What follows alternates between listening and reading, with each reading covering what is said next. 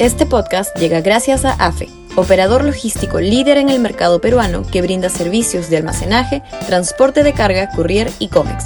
Los puedes ubicar en www.afe.pe.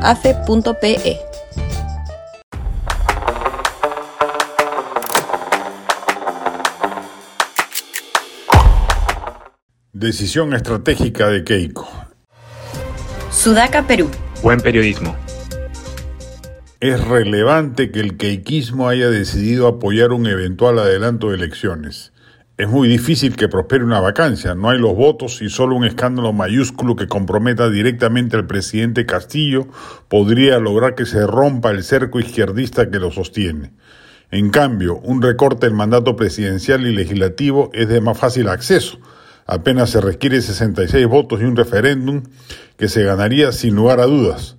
Y solo se necesitaría, dada la anuencia queiquista, de unos cuantos votos adicionales o bancadas que se sumen. Queda claro que es inaceptable que este gobierno, tal como funciona, dure los cinco años de su mandato. Sería una calamidad, una tragedia económica, social y política de la que, de la que nos arrepentiríamos por décadas.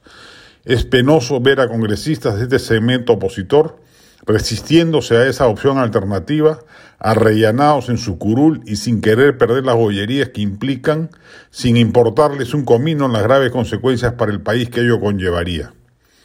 A los 24 votos del queiquismo se le pueden sumar tranquilamente los de Avanza País 10, Renovación Popular 9, Alianza para el Progreso 14, Morados 3 y solo le faltarían 6 votos que pueden salir de los no agrupados de ese segmento, que son 2, de Podemos 4 o de Acción Popular 15 con un trabajo político previo de convencimiento de que es la mejor salida si es que la vacancia se cierra como opción.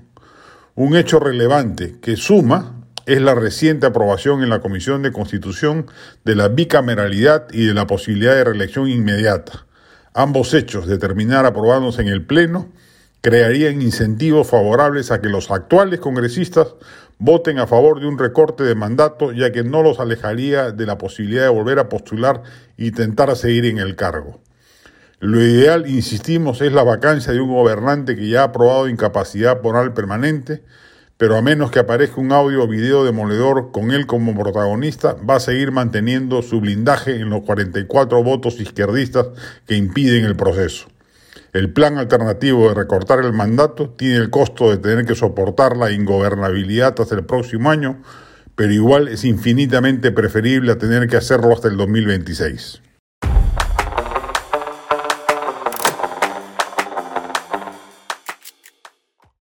Este podcast llegó gracias a AFE, operador logístico líder en el mercado peruano que brinda servicios de almacenaje, transporte de carga, courier y cómics los puedes ubicar en www.afe.pe.